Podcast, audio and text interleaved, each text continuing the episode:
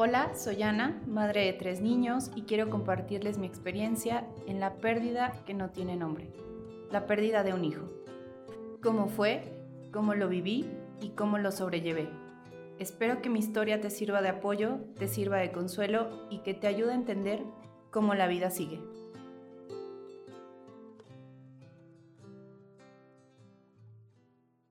Bueno, este capítulo se llama Luciana y después de tres largos años de buscar un bebé, por fin llegó el positivo en la prueba de embarazo.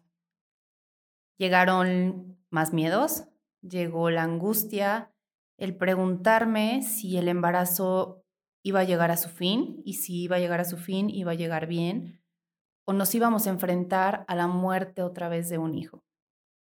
Después del resultado positivo, saqué cita con mi ginecólogo el doctor que en ese momento me estaba atendiendo, después de 300 médicos consultados, había encontrado uno que me hacía sentir confianza, que me hacía sentir bien y que realmente no me veía como un caso más de infertilidad. Me estaba dando el lugar de una mamá que estaba muy desesperada y muy preocupada por quedar embarazada. Saqué cita con él, me acompañó mi esposo y cuando hizo el ultrasonido, ya tenía yo una bebé de 12 semanas de gestación. Nos revisó, todo estaba muy bien, con el bebé estaba bien, yo estaba bien, me mandó a hacer más estudios de sangre únicamente para corroborar que todo estuviera en orden, los cuales también resultaron normales, pero me mandó a reposo absoluto algo nuevo para mí. Yo venía ya con un ritmo de trabajo, venía con un ritmo de actividades, venía con una vida un poco más movida y agitada. Y de repente fue el hecho de irme a la cama. A la cama, ¿por qué? Porque él no sabía la causa de la muerte de Sophie. Entonces quería descartar todo, todo, todo, todo.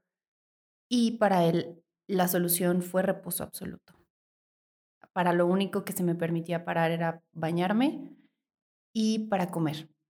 La casa en la que nosotros vivíamos era de dos pisos, entonces solo podía bajar una vez al día en la comida que yo quisiera. Las demás las tenía que hacer en la cama. Así empezó el proceso, así se fue dando el embarazo, empecé a sentir los primeros movimientos de, de mi bebé, lo cual me emocionaba y me calmaba mucho porque sabía que estaba viva. Obviamente dentro de mí seguía ese miedo de, de que podía pasar lo mismo que había pasado con Sophie. Para lo único que yo salía era para mis consultas al ginecólogo mes con mes. Igual fueron normales. Mm, fue un embarazo diferente porque fue un embarazo de mucha soledad, de mucha reflexión, de mucha introspección, de analizar cada cosa que había pasado y tratar de prevenir esa situación que aunque no había estado en mis manos, me había puesto más alerta de muchas cosas. Como qué sentía yo, como qué tanto se movía mi bebé. Llegó un punto, ya casi al final del embarazo, que anotaba cada vez que Luciana se movía. Definitivamente llegué a ese grado de estar vigilando y monitoreando tanto a mi bebé por el miedo, por el miedo de que volviera a pasar lo que nos había pasado con Sofía. Como les digo, estuve aislada prácticamente siete meses. Las únicas personas que me visitaban era mi familia, en algunas ocasiones la familia de él. El principio del embarazo, los tres meses y medio, cuatro, primero estuve en casa de, de la mamá de él y fue, creo que la etapa de mayor soledad, porque ahí no tenía absolutamente a nadie. Él se iba a trabajar muy temprano y regresaba muy tarde. Obviamente su familia tenía un rol de trabajo exactamente igual. Y de repente la única que por ahí subía y me llevaba agua o fruta era la persona que, que les ayudaba a limpiar la casa. El resto del día era estar en total soledad, en total, en total soledad. Me ayudó mucho, sin duda, porque pensaba en cómo quería llevar este embarazo, aunque era con mucho miedo y aunque era muy diferente, pero lo disfrutaba mucho. Disfruté esa soledad, disfruté el tener el tiempo para mi bebé y para mí únicamente. Ya después me fui a mi casa y mi mamá se fue a cuidarme. Fue muy diferente porque pues ya tienes el, el chiqueo de la mamá y el que se te empiezan a antojar cosas y mamá te prepara, mamá te hace, lo cual también fue muy reconfortante porque llegaba un punto en el que yo ya no quería estar sola. Ciertamente los demonios y los miedos atacaban mi cabeza con todo lo que ya había vivido tres años antes con Sophie. Casualmente, Luciana también es de abril, igual que su hermana.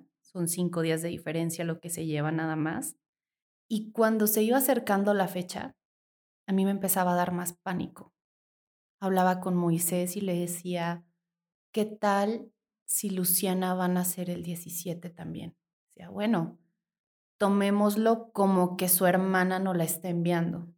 Dije, bueno, no es tan descabellada la idea, está bien, pero conforme avanzaban las semanas, me daba más ansiedad y me daba más temor. Recuerdo que cuando llegó el momento de que Lucy naciera, ese día yo tenía que salir en la mañana forzosamente a la calle. Y salí con mucho miedo, porque ya no me sentía bien. Me empezaba a faltar mucho el aire, la bebé estaba inquieta y yo sabía que, que ya le faltaba muy poquito para nacer. Llamé a mi ginecólogo, le dije cómo me sentía, porque también empecé a sentir contracciones, lo cual me asustó. Mi hijo no se preocupe, se baña, se viene y la revisamos. Pero se viene con las cosas de la bebé y con las suyas. Cuando escuché eso, me quedé totalmente en shock porque inconscientemente reviví lo que tres años atrás me había pasado con Sophie. En automático volvía cuando entró al consultorio, cuando me dijo que ya no le latía el corazón, que yo no sabía qué hacer. Era una sensación muy rara porque estaba tan cerca de tener a Lucy entre mis brazos, pero a la vez lo veía tan lejano de que algo malo pudiera pasar y me y volviera a repetir la historia de que otra vez me iban a decir que no le latía el corazón, que mi hija estaba muerta. Fue emocionante, intrigante, con mucho suspenso, pero bueno, ya sabía que el momento estaba cerca, sabía que la iba a conocer y yo esperaba que todo saliera bien. Así fue cuando llegó mi marido por mí. La primera pregunta que me hizo es, ¿se está moviendo la bebé? En ese momento le puse la mano en, mi barriga y dije, mira, sí. Se le llenaron los ojos de lágrimas y dijo, sí, sí está viva. Le digo, sí, sí está viva. Nos fuimos rumbo al consultorio del, del doctor y no quitó su mano de mi panza. Él quería cerciorarse que la bebé se iba moviendo, que la bebé iba bien. El tema del nombre ya lo teníamos, Luciana, Luciana con Z, no con C. Luciana con C significa nacida la primera luz del día. Luciana con Z es mujer iluminada. Y para nosotros, Luciana se convirtió en la luz de nuestra vida. Entonces, sin duda, iba a ser una mujer iluminada, una mujer que había venido a iluminar la vida de dos papás que se habían quedado sin una hija, a iluminar la vida de unos abuelos, de unos tíos, que le esperaban con todo el amor y con todo el gusto, sin duda con todo el miedo del mundo, pero podía más todos los sentimientos bellos que teníamos hacia ella y esa luz que queríamos ver en ella, que se quedó como el nombre oficial, el Luciana. Llegamos al consultorio para mi buena suerte, también la cita a las 6 de la tarde para recordarme un poquito más lo que había pasado aquel 17 de abril del 2010. Ahora estaba pasando un 22 de abril del 2013. Llegamos, inmediatamente me acostaron, la bebé moviéndose, gracias a Dios, pero empezaba a bajarle la frecuencia cardíaca.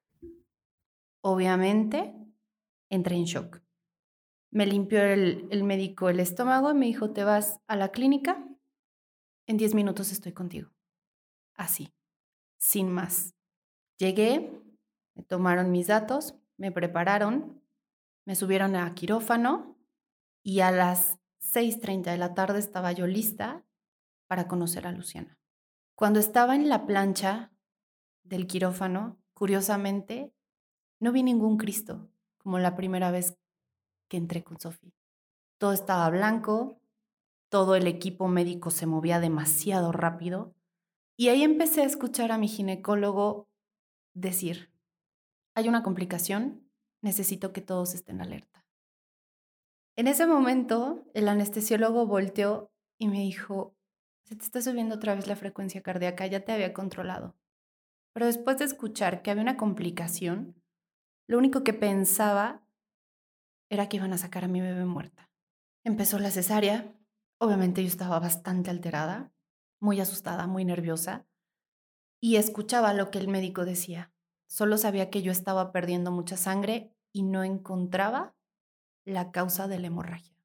Pedía a sus ayudantes que por favor succionaran lo más que pudieran. Pedía compresas y volteaba y le preguntaba al anestesiólogo cómo estaba mi frecuencia. Mi frecuencia estaba elevada, pero bien, dentro de lo normal. Yo me sentía bien, pero no sabía qué pasaba. De repente volteó el ginecólogo y me dijo, va a sentir mucha presión, la voy a mover muy fuerte, pero voy a sacar a la bebé. En ese momento, creo que mi corazón se detuvo. Se detuvo de emoción y se detuvo de miedo. No sabía qué esperar. Si iba a ser como en las películas, que salió un bebé y lloraba, o si iba a ser un bebé que estaba muerto. Salió Luciana, salió llorando, y recuerdo que vi los cachetes más enormes y más hermosos que mis ojos hayan podido ver hasta ese momento. Era una bebé rosita, rosita, rosita, que lloraba fuertísimo, que tenía unas manos enormes y que aparentemente, a lo que yo alcanzaba a ver, estaba bastante sana. La recibió el neonatólogo, empezó a hacerle el chequeo de rutina. Yo volteé y le pregunté si estaba bien y me dijo, tranquila mamá, tiene cinco dedos en cada mano y cinco dedos en cada pie. Está completa, está respirando y está sana. En ese momento sentí un alivio, tamaño el mundo. Me acercaron a mi bebé, la vi, le di un beso y bueno, pues me dijeron que se la llevaban para pasar con las enfermeras e hicieran todo lo que tenían que hacerle a la recién nacida. Ahora el problema era yo. Seguía sangrando y sangrando y sangrando sin encontrar la causa de la hemorragia. El doctor gritaba a todo, a todo el mundo. Recuerdo que estaba asustado, estaba muy nervioso y no sabía qué iba a hacer. Lo primero que se me ocurrió es que me iban a quitar la matriz y ya no iba a poder tener más hijos. Dije, bueno, si no sabe, me la va a quitar y ya no voy a tener más bebés. Una parte de mí decía, está bien, no importa, ya llegó Luciana, y otra decía, ¿y qué tal si quiero tener otro hijo? Pero bueno, gracias a Dios no fue así. Pudo controlar la hemorragia, estuve bien.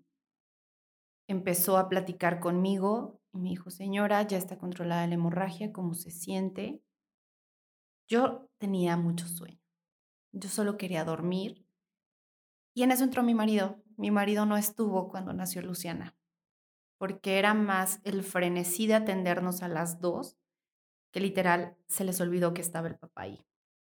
Entró y recuerdo que estaba un poco molesto, pero bueno, al final del día estaba contento de que ya había visto a su hija, ya la había podido cargar y ya todo estaba como lo habíamos esperado. Bien, todo normal. Empezó a platicar conmigo para que yo no me quedara dormida, que era lo que quería. Terminó la cirugía, me bajaron a mi recámara y como 10 minutos después llegaron con Luciana.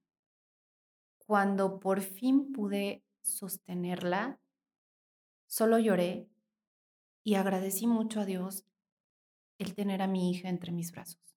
Por primera vez estaba sabiendo lo que es sostener a tu bebé. Por primera vez sentí ese amor de un hijo hacia una mamá. Sentí todo lo que te dicen que es indescriptible, que realmente es indescriptible, todos, todos esos sentimientos, todas esas emociones, la alegría, el miedo, la tristeza, todo, pero todo, todo te hace sentir bien. La veía y obviamente yo veía a la bebé más perfecta del mundo. Repito, eh, sus cachetes creo que era lo más grande que tenía. Después las manos. Y era una bebé hermosa, era una bebé sana. Era una bebé tan tranquila que, no sé, te transmitía una paz, te transmitía un amor que sin duda creo que era lo que su hermana anhelaba para, para su papá y para su mamá. Y con Luciana se estaba llevando a cabo. Estábamos alcanzando esa felicidad y esa paz que tanto anhelábamos ambos. Se la llevaron, pasó la noche en Cuneros, al día siguiente me la llevaron, por primera vez supe lo que era amamantar un bebé, que nadie te explica y que nadie te dice, pero bueno, cumplimos la misión con éxito. Todo estaba bien, todo estaba en orden. Ese mismo día me dieron de alta. Me fui a mi casa y me fui a mi casa con el regalo más hermoso del mundo, mi hija en brazos. Por fin, una bebé que llegó a su cuna, por fin una bebé que disfrutó todo lo que se le había comprado con tanto amor, Muchas personas no querían que usáramos las mismas cosas de Sophie en sus creencias. Traía mala suerte. No nos trajo ninguna mala suerte. Luciana usó la misma cuna que su hermana, Luciana usó la misma ropa que su hermana y no pasó nada. No hubo mala suerte, no hubo ninguna maldición en contra de mi hija, como me lo llegaron a manejar. Ahora es una niña muy feliz, sin duda. Es la luz de mi vida, es la luz de mis ojos, es la niña que me regresó las ganas de vivir, es la niña que en mis peores momentos me levanta, es la niña más amorosa que pueda haber, es la niña más comprensiva, es, es el sol y es la luz de mis días.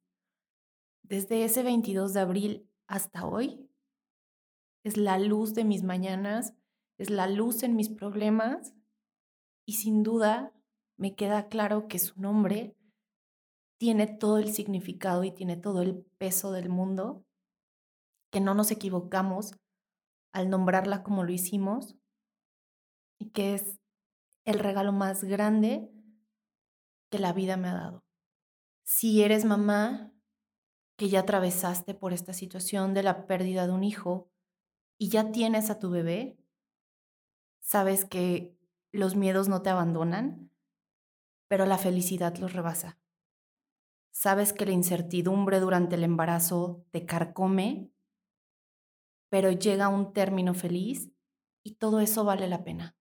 Todo eso se compensa si estás aún en el proceso de querer buscar un bebé y tú estás bien, tú estás sana, tu pareja está bien y está sana y no llega, yo sé que suena difícil, pero no te desesperes. Vive tu vida como lo hacías antes de empezar la búsqueda del bebé. Concéntrate y enfócate en cosas que te llenan, que te dan alegría, que te hacen sentir bien. Y de verdad, va a llegar. No es fácil, cuesta mucho, sin duda es un desgaste, pero no hagas que tu cuerpo y tu mente se desgasten más. Ya es suficiente la presión que viene detrás de ti o que tienes de la familia o que tienes de la pareja como para que todavía tú te eches encima un poquito más. Mi consejo es ese, trata de vivir tu vida tranquila, bien, con tus actividades normales. Si estás en algún tratamiento, síguelo al pie de la letra, pero no te enfrasques en solo vivir pensando en el tratamiento. Haz las cosas como son, pero no olvides que eres una persona, que eres un individuo y que tienes una vida. Lleva esa vida normal y el resultado va a llegar en nueve meses para ti.